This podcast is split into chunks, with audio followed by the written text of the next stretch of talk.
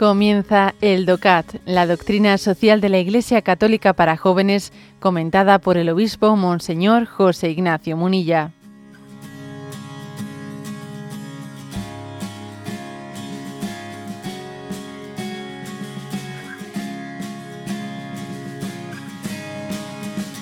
Punto 264.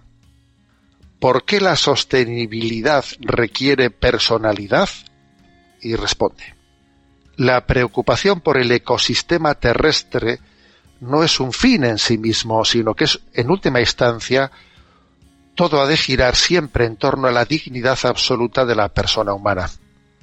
El ser humano es el centro del mundo y no la naturaleza, los animales, aunque sepamos que al hombre le beneficia que se conserve la naturaleza intacta o que cada animal pueda vivir en el hábitat propio de su especie la protección de la naturaleza y la protección del género humano forman en su conjunto una unidad para la moral cristiana. Bueno, recordad que el punto anterior habíamos hablado de la sostenibilidad, ¿no? Como un principio de solidaridad social.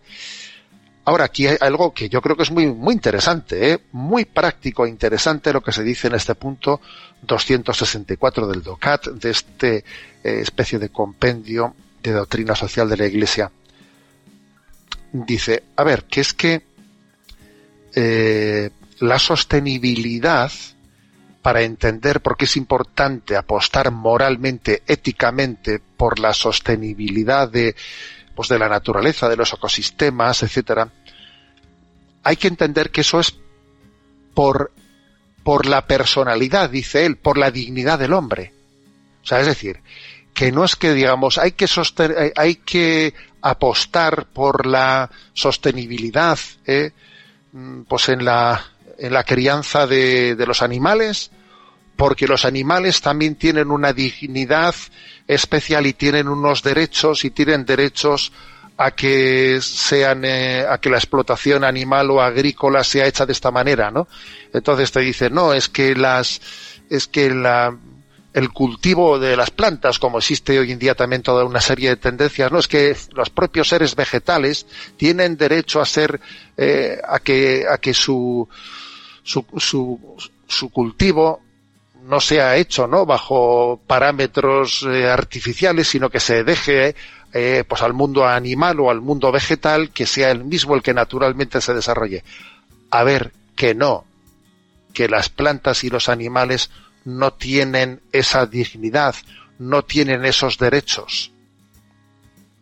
Que cuando se nos pone un reportaje en televisión sobre una granja, eh, una granja o, una explotación indebida que la Guardia Civil eh, pues ha, ha, descubierto en el que unos animales eran maltratados y no, eh, que eso también ocurre, ¿no? Y el Seprona de la Guardia Civil tiene que perseguir, pues que en unos sitios estaban, pues, eh, descuidando indebidamente unos animales. A ver, eh, la clave ahí no está en la inmoralidad de tratar mal a los animales por la dignidad que ellos tienen, sino de maltratarse el hombre a sí mismo por no ser capaz de usar de la de la naturaleza de una manera equilibrada.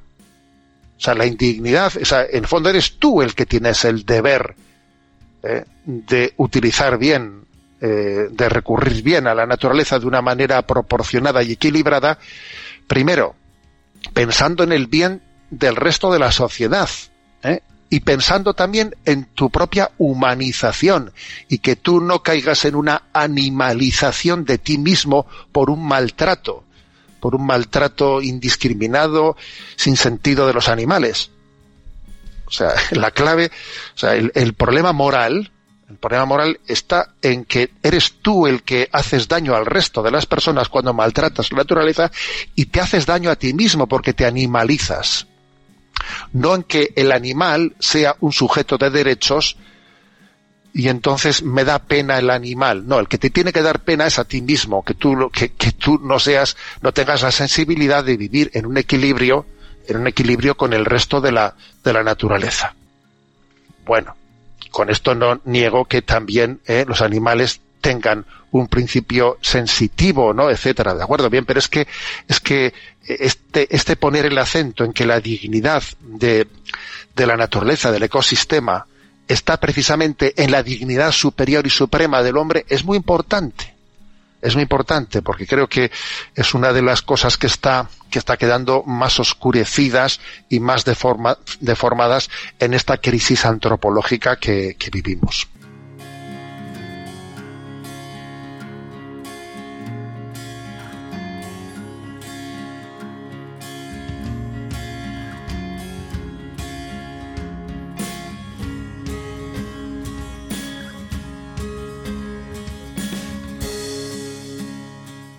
Has escuchado el DOCAT, la doctrina social de la Iglesia Católica para jóvenes, comentada por el obispo Monseñor José Ignacio Munilla.